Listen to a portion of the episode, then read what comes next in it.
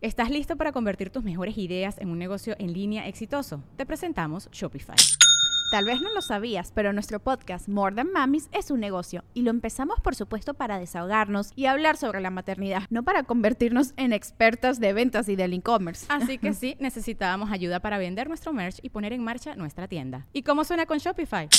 Llegó otra venta. Shopify es la plataforma de comercio que está revolucionando millones de negocios en todo el mundo. Ya seas un emprendedor desde tu casa o desde donde sea, Shopify es la única herramienta que necesitas para iniciar, administrar y hacer crecer tu negocio sin dificultades. Con Shopify puedo gestionar pedidos, envíos y pagos desde cualquier lugar, brindándote toda la información y estadísticas de tus ventas al detalle. Regístrate para un periodo de prueba con tan solo un dólar al mes en shopify.com barra sonoro, todo en minúsculas Ve a shopify.com barra sonoro para llevar tu negocio al siguiente nivel. Shopify.com barra sonoro. Hi, I'm Daniel, founder of Pretty Litter. Cats and cat owners deserve better than any old-fashioned litter. That's why I teamed up with scientists and veterinarians to create Pretty Litter. Its innovative crystal formula has superior odor control and weighs up to 80% less than clay litter. Pretty Litter even monitors health by changing colors to help detect early signs of potential illness. It's the world's smartest kitty litter. Go to prettylitter.com and use code SPOTIFY for 20% off your first order and a free cat toy. Terms and conditions apply. See site for details. Las opiniones expresadas en este espacio son exclusiva responsabilidad de quien la emite.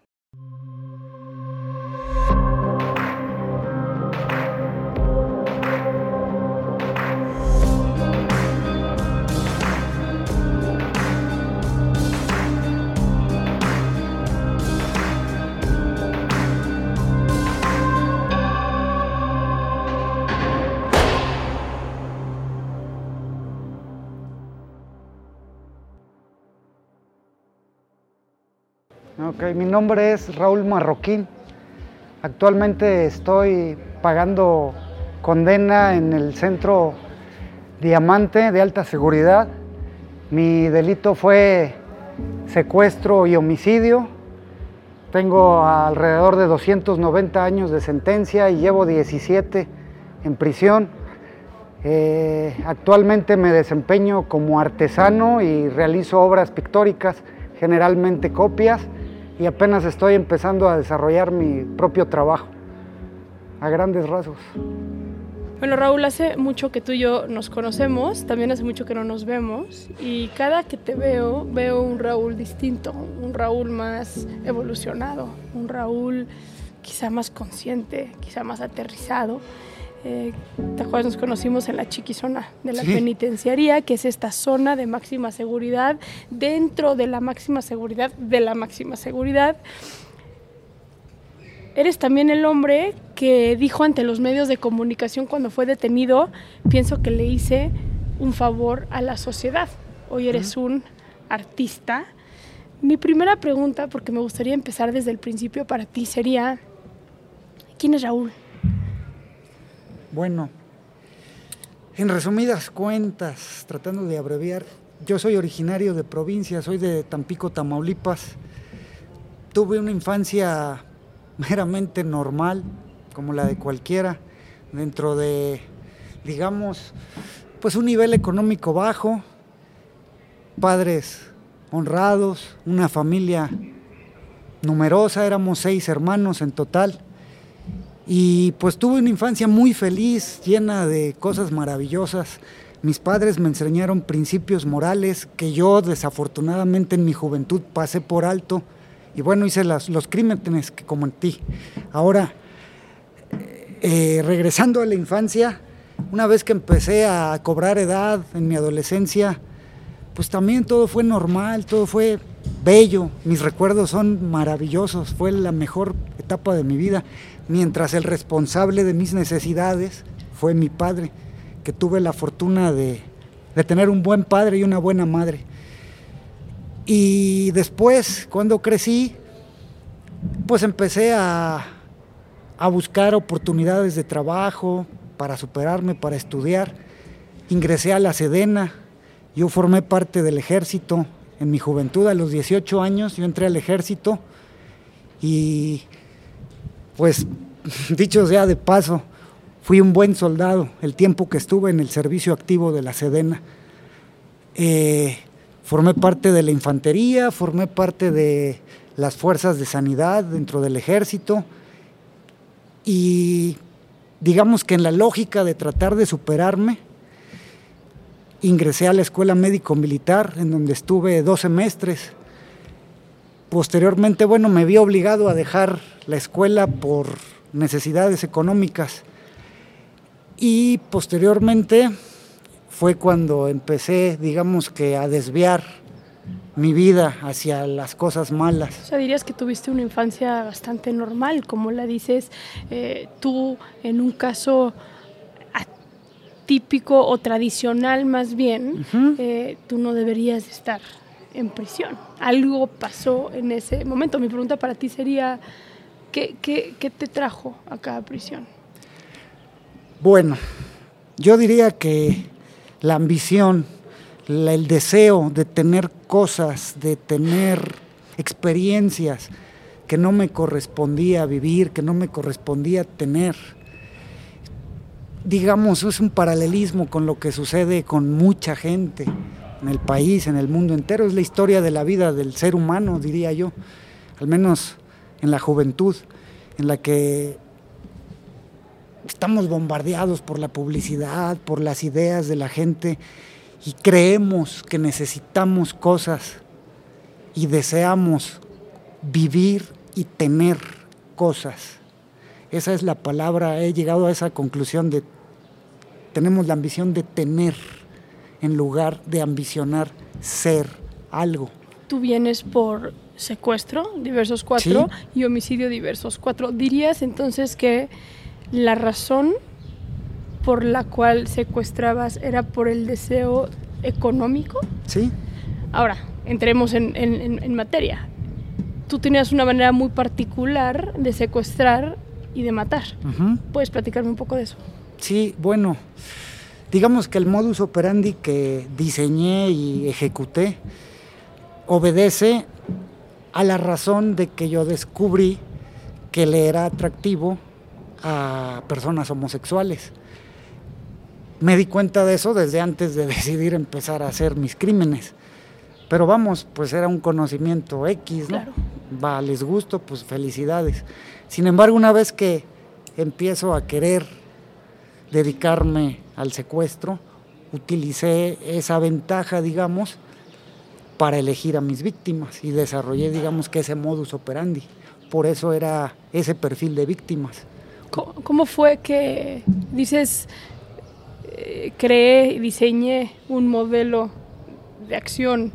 Eh, ¿Cómo una persona llega, te acuerdas? ¿Cómo llegaste a diseñar, digamos, esa, ese, modelo de, operar? Sí. Mm. Bueno, digamos que había tenido experiencia en mi trabajo cuando fui militar en ponerlo así, digámoslo así, cazar gente.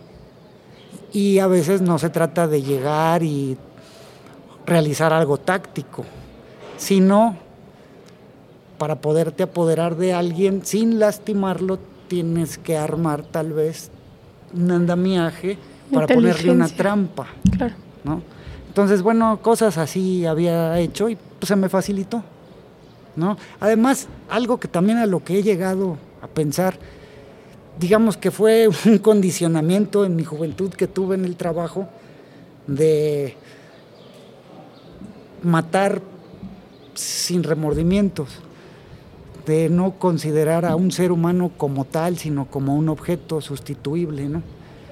¿Te entrenaron a matar sin sentir o crees que pues tú...? Es parte, tampoco lo voy a decir como justificación, de ninguna manera, porque nunca ningún mando me, dio una orden contraria de hacer algo malo. Todo lo que hice ahí siempre fue legal. Y no era el adiestramiento para entrenar secuestradores o sicarios. Pero vamos, el condicionamiento te lo dan, ¿no? Es una línea muy delgada. Pues sí. ¿Dónde está? Si tienes bien firme tu moral, tus principios morales, tus creencias, pues sucede lo que sucede. Y terminas haciendo cosas malas, matando, acabando con familias. ¿Cómo fue esa primera víctima que tuviste?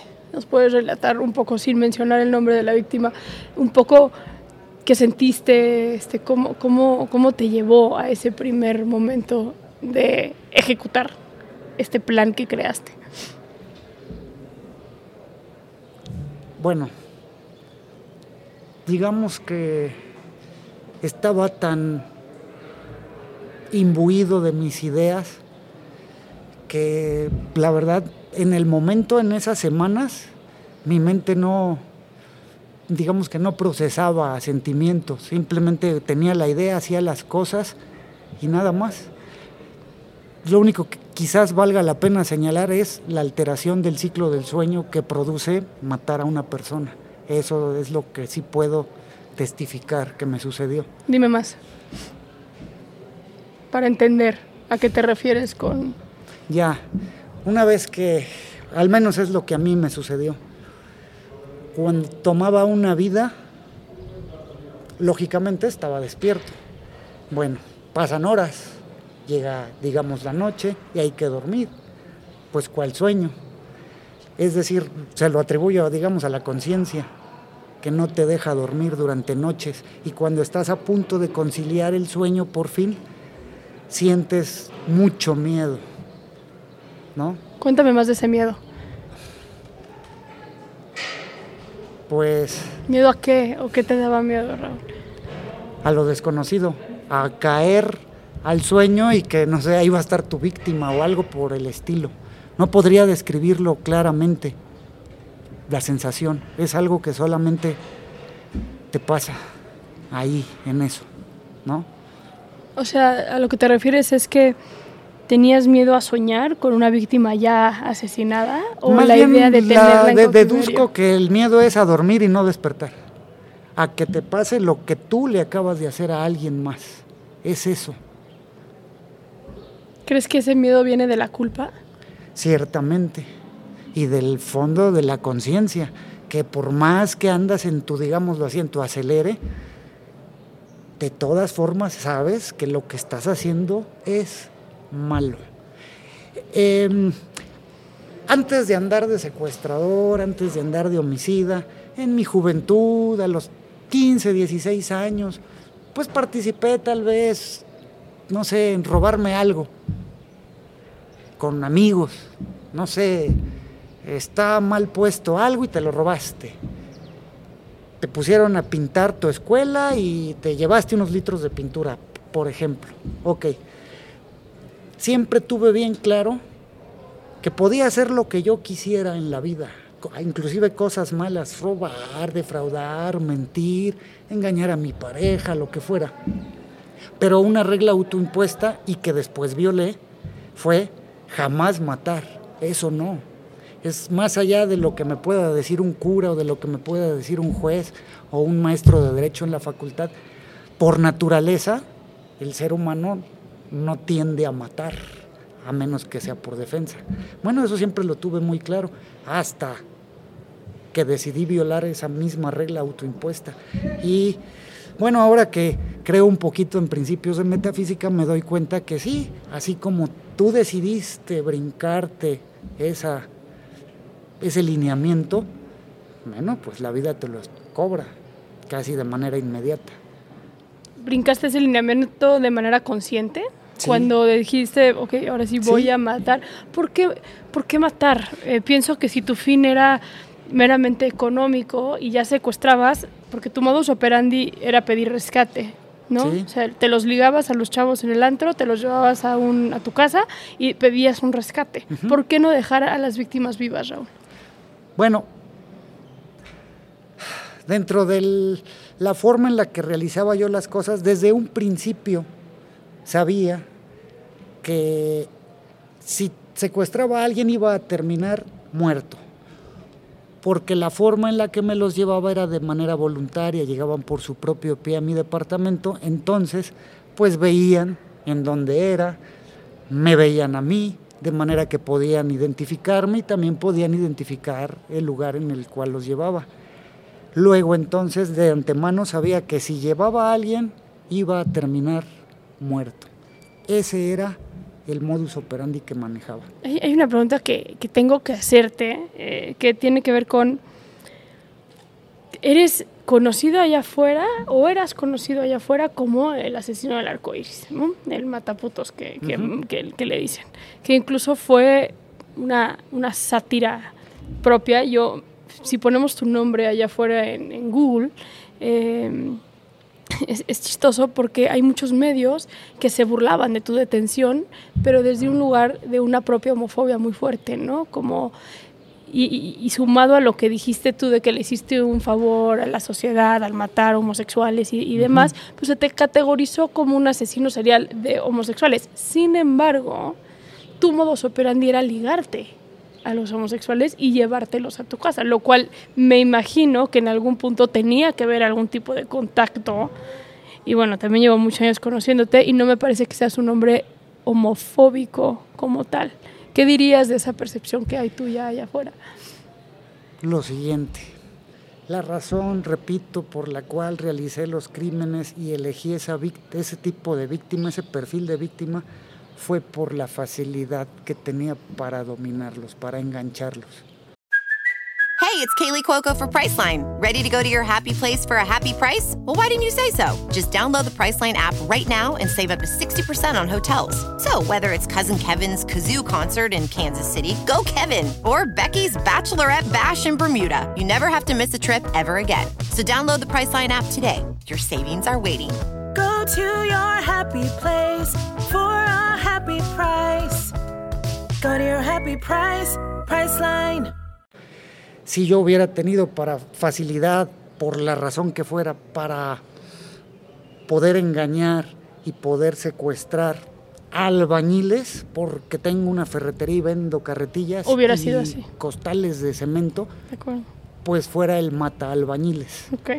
Es decir, la causa no obedece al efecto, ¿no? Le diste un giro a tu vida interesante. Llevas muchos años en, en la cárcel. Hoy eres un artista, Raúl. Artesano. ¿qué dice? Bueno, Lo ¿Te consideras un artesano o un artista? Un artesano.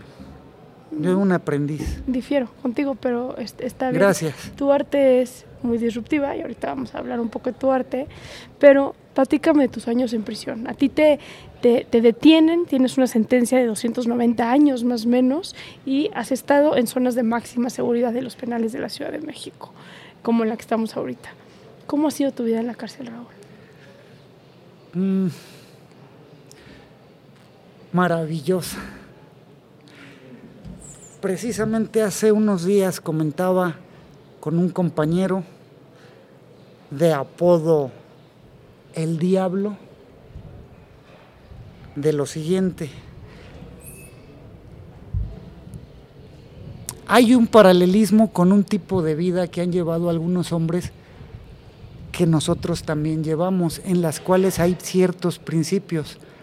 Ellos hacen voto de castidad, voto de pobreza y voto de silencio.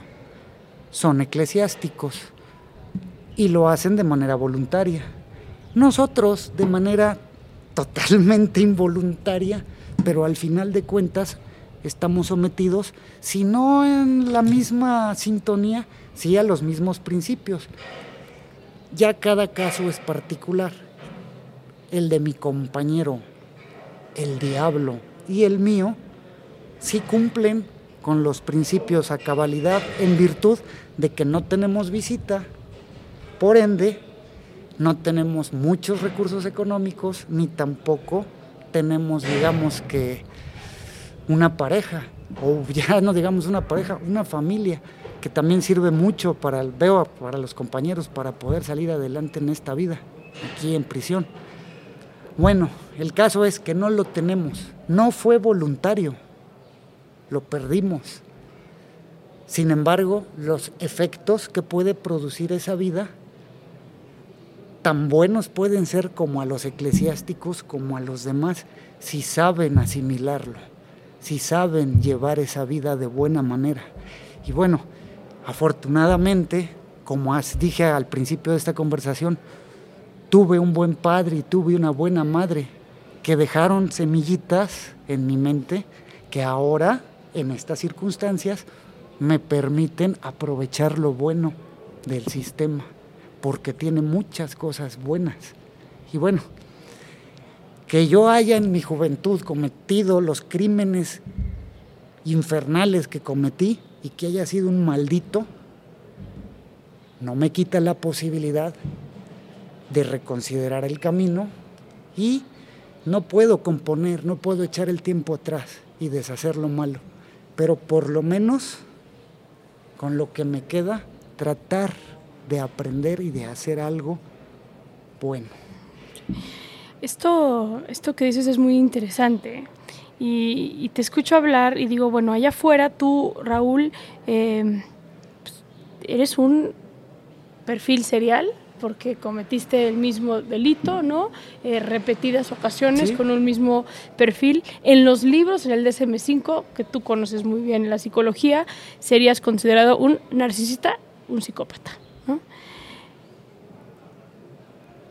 Pienso en una persona que tuvo la capacidad de mediar y de crear el plan para secuestrar y asesinar a una serie de personas, que la cárcel fue lo que te detuvo, que esto tú y yo lo hemos platicado muchas veces, de dejar de matar a hombres y si no hubieras seguido. Entonces, me cuesta un poco de trabajo y ahí es donde quiero entrar contigo a pensar, la cárcel entonces te contuvo y una persona con tu perfil necesita la cárcel para no cometer delitos o realmente una persona con tu perfil puede cambiar y ha cambiado. Bueno, no es que se necesite la cárcel. Yo creo que no, no, no es una recomendación, ¿no? Pero vamos, en mi historia particular, vaya que si me contuvo y vaya que si me ha servido.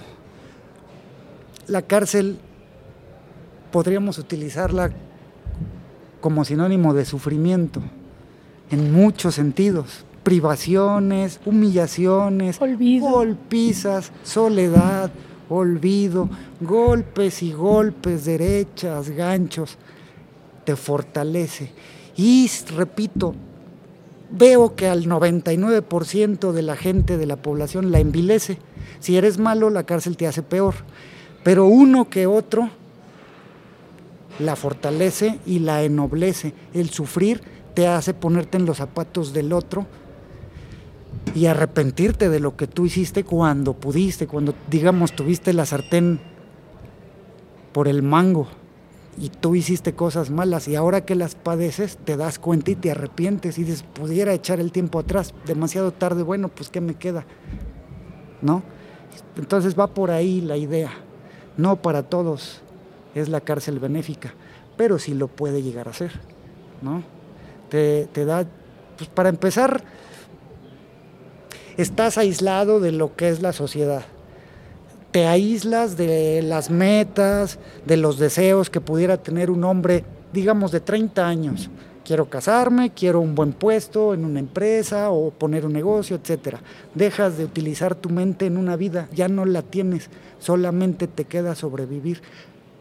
La ventaja es que te queda el tiempo para cultivarte, para leer un libro, para tener una buena conversación, para ir aprendiendo y sobre todo, repito, el sufrimiento es lo que te va a hacer cambiar. Pero tuvo que haber pasado algo, porque pienso en nuestras conversaciones de hace muchos años, no sé si tú te acuerdas de esto, pero tú y yo ideamos planes de prevención para erradicar los muchachos.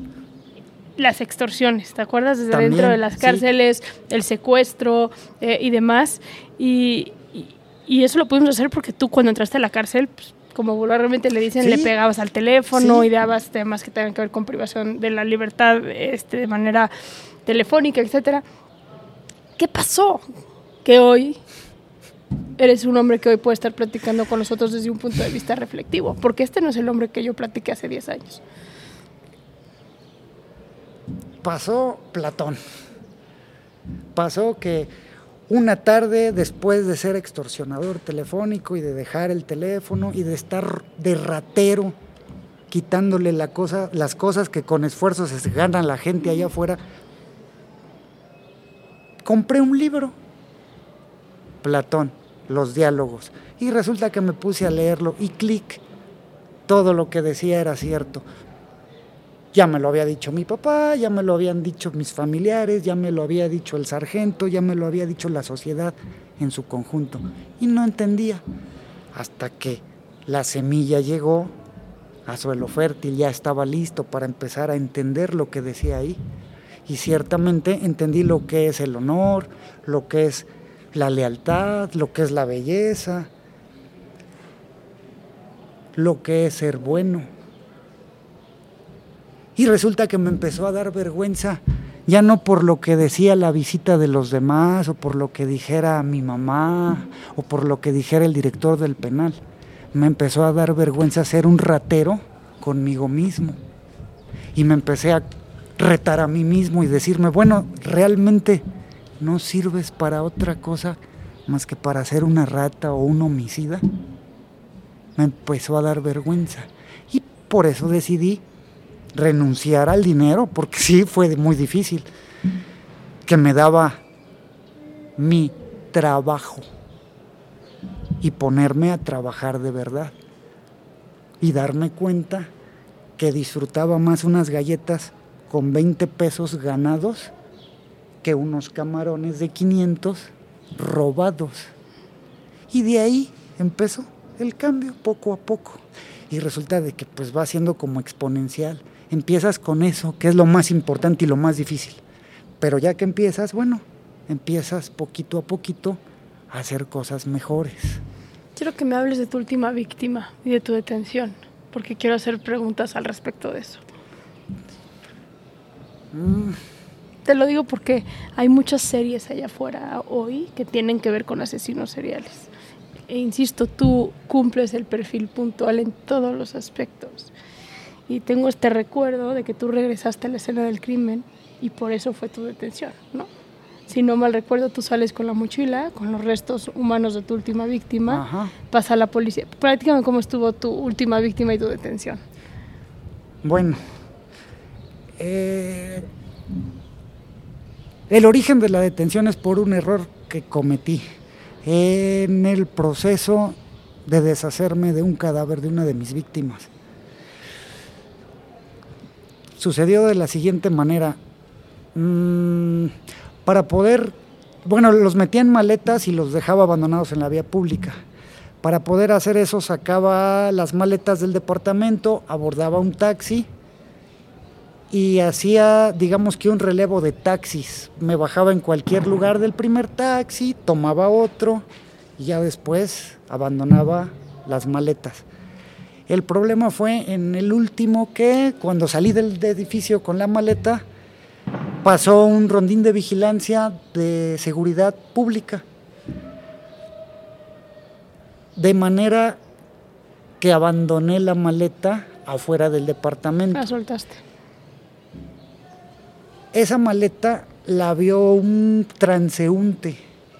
Yo me di cuenta de eso. Yo quería regresar, agarrarla, apoderarme otra vez y irme a abandonarla.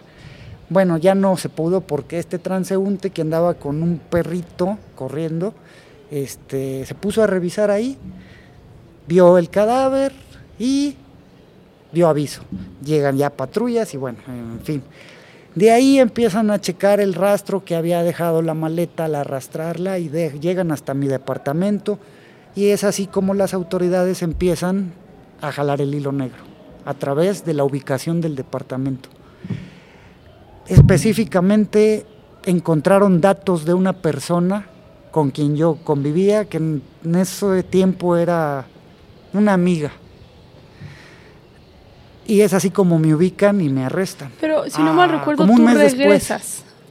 Cuando está la maleta ya cordonada y está toda la gente viendo la escena del crimen, tú Estaba también estabas ahí, presenciando, ¿no? Que eso a distancia. Pero estabas presenciando. Sí. Y después también se hicieron una especie, porque a un asesino serial se le detecta también porque suelen regresar a los puntos donde dejan a sus víctimas, que Eso muchos fue, sí, mencionan sí. que son errores que cometen. Pero Ajá. tú, ¿no? Regresaste puntualmente a, a ese Pero lugar a fue ver. circunstancial, es decir, no es que haya regresado, de hecho ahí estaba. Los que pasaron fueron, repito, los del Rondín, que cabe señalar ellos en sus asuntos.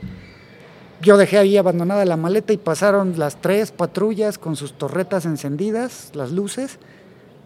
Ni siquiera se dieron cuenta de que había una maleta abandonada, ellos en sus asuntos se fueron. Y cuando quise regresar por la maleta fue cuando esta persona que menciono, bueno, se dio cuenta y etcétera, ¿no? O sea, no podríamos Pero decir no que es de de que alguna yo haya manera regresado al...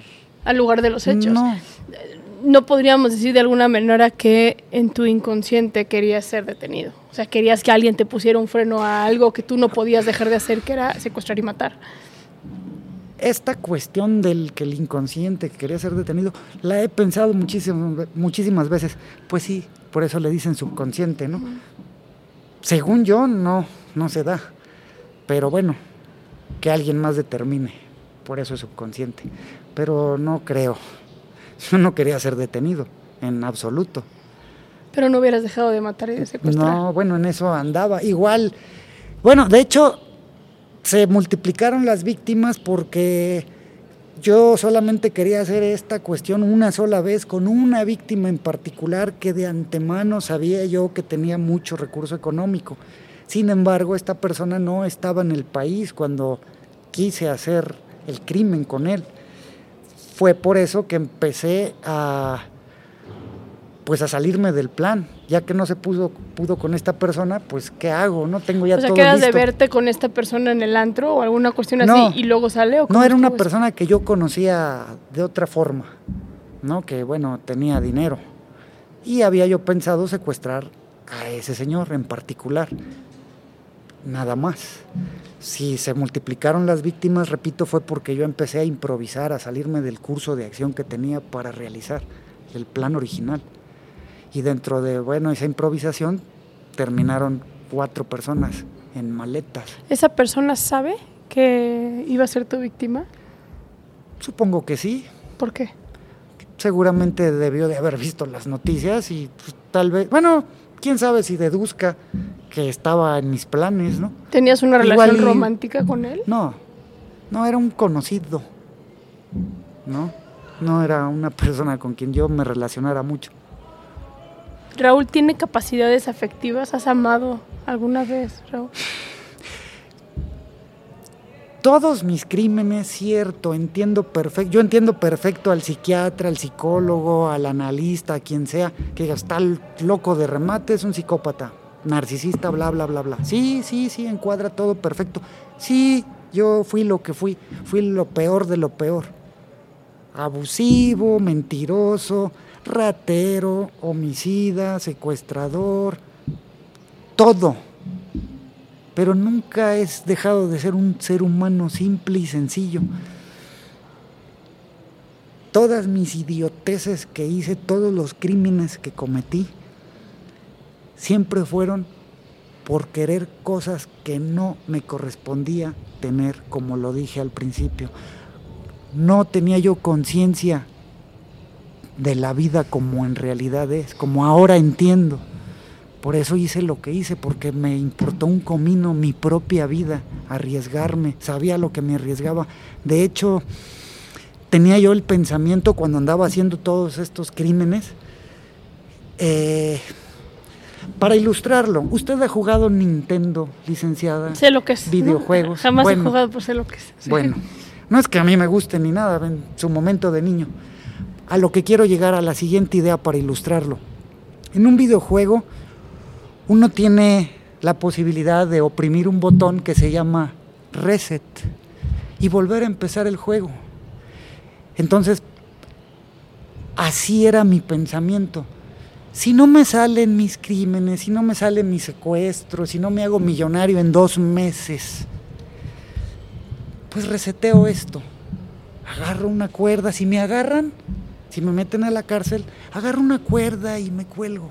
Y es resetear y vuelvo a empezar. Quién sabe dónde, quién sabe si volverá a empezar esto, ¿no? Así de vacía era la situación y la idea. Sin embargo, sí, me agarran. A ver, mi niño, resetea tu vida. Ahí está la cuerda, el custodio ya se fue. Alguna vez escuché a una persona muy sabia a quien yo admiro, admiré mucho, ya murió, era un maestro, un doctor, preguntarse, él era eh, forense, y se preguntaba en su ancianidad y en su sabiduría de médico y de hombre vivido, si era cobarde o valiente la persona que se suicida. La clásica pregunta. Yo sé la respuesta por experiencia. El que se suicida es valiente. Muy valiente. Yo no pude. Yo no tengo la capacidad para agarrar una cuerda y colgarme. Lo he pensado una y mil veces. Aquí cada seis meses me lo preguntan. ¿Y has pensado en matarte? ¿Has pensado en suicidarte? Por supuesto. No puedo. ¿Qué requiere? ¿Qué necesitas tener? valor. Eso es lo que se necesita. También el que no tuve para llevar una vida como debí de haberla llevado. O sea, dirías que el matar y secuestrar fue cobarde de tu parte. Por supuesto, cobarde de, de lo peor. No hay palabras. ¿Piensas en tus víctimas, Raúl? Sí. ¿Qué piensas? Bueno, se la pongo así. Cuando tuve oportunidad en los primeros años de prisión, seguía yo con mis pensamientos de la calle y seguía buscando el dinero y seguía buscando eh, apoderarme de cosas que no tenía que tener.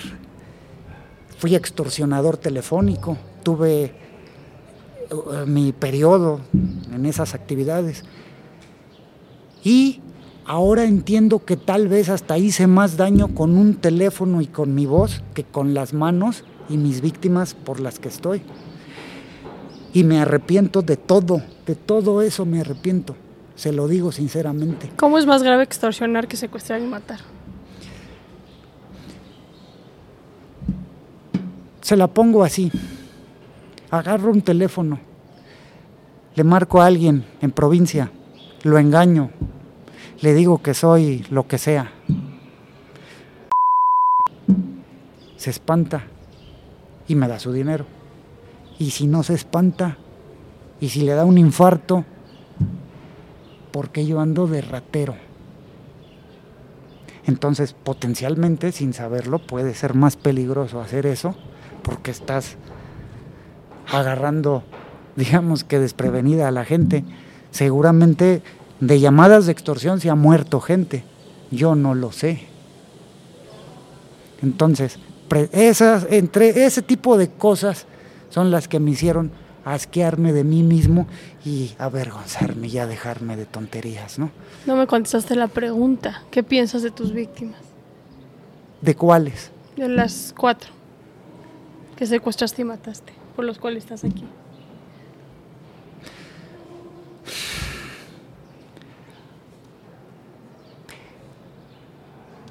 Me duele más pensar no en las víctimas, sino en sus familiares. Le comparto.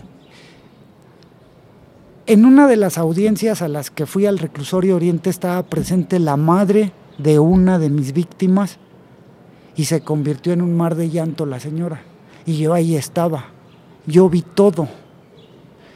Cuando lo viví, sentí vergüenza y sentí pena por esa señora. Hasta allí. Después, años después, que empecé a leer y que empecé a padecerla de verdad yo también,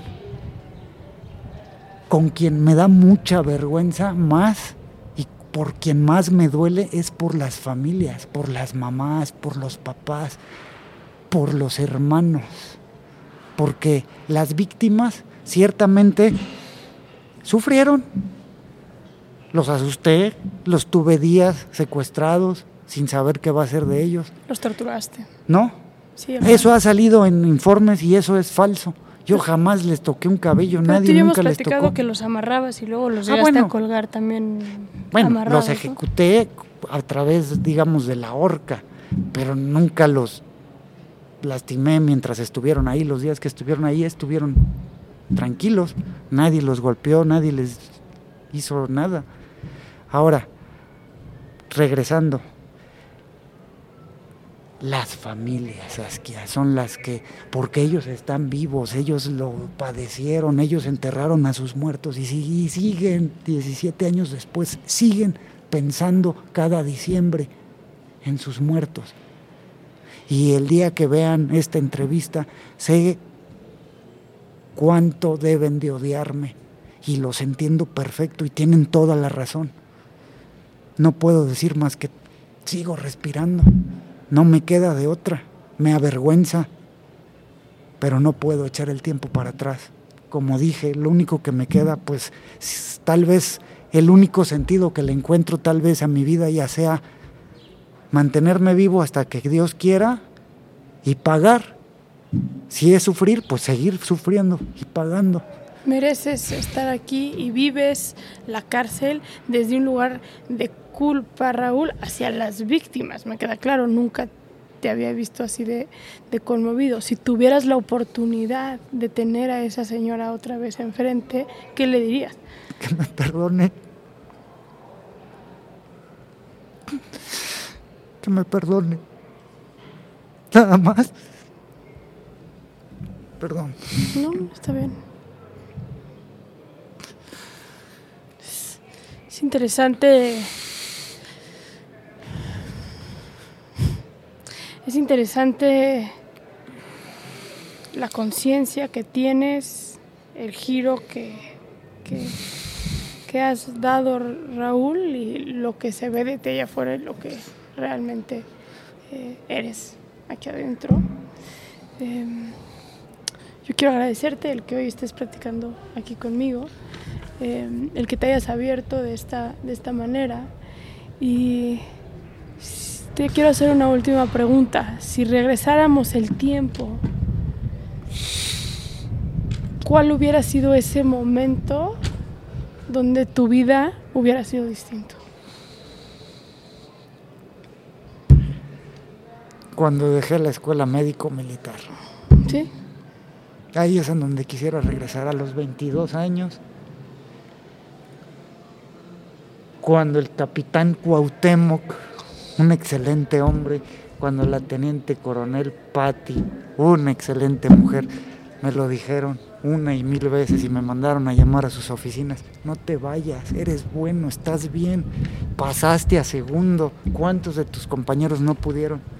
Perdón. Ah, eres un hombre No, sumamente no, inteligente. Yo ya me voy, yo, ahí está mi baja, ya la firmé, no quiero saber nada, ya no aguanto, yo me voy. Marroquí, no te vayas. Ah, no. Ahí. Ahí. Hay hombres que hoy, jóvenes, que hoy están en esa situación. Están tomando la decisión de dejar la escuela y de hacer un plan para secuestrar y volverse millonario, como dijiste tú, en dos meses. Si tuvieras a esos jóvenes enfrente, que aparte tú los has visto entrar y salir de la cárcel mucho, ¿no? Eh, qué impotencia, como, ¿qué Yo les quiero dirías? irme una vez. Sí. Y poner un cuarto de azotea a hacer artesanías. Y los veo que se van y a los seis meses ya están otra vez. Hoy seguro nos están escuchando muchos jóvenes que están a punto de tomar la misma decisión que tú tomaste y que hoy te tiene en este penal de máxima seguridad con una sentencia de 290 años. ¿Qué les dirías a esos jóvenes que hoy nos están escuchando? Véanme. Véanme. 290 de sentencia. En la vida voy a volver a salir.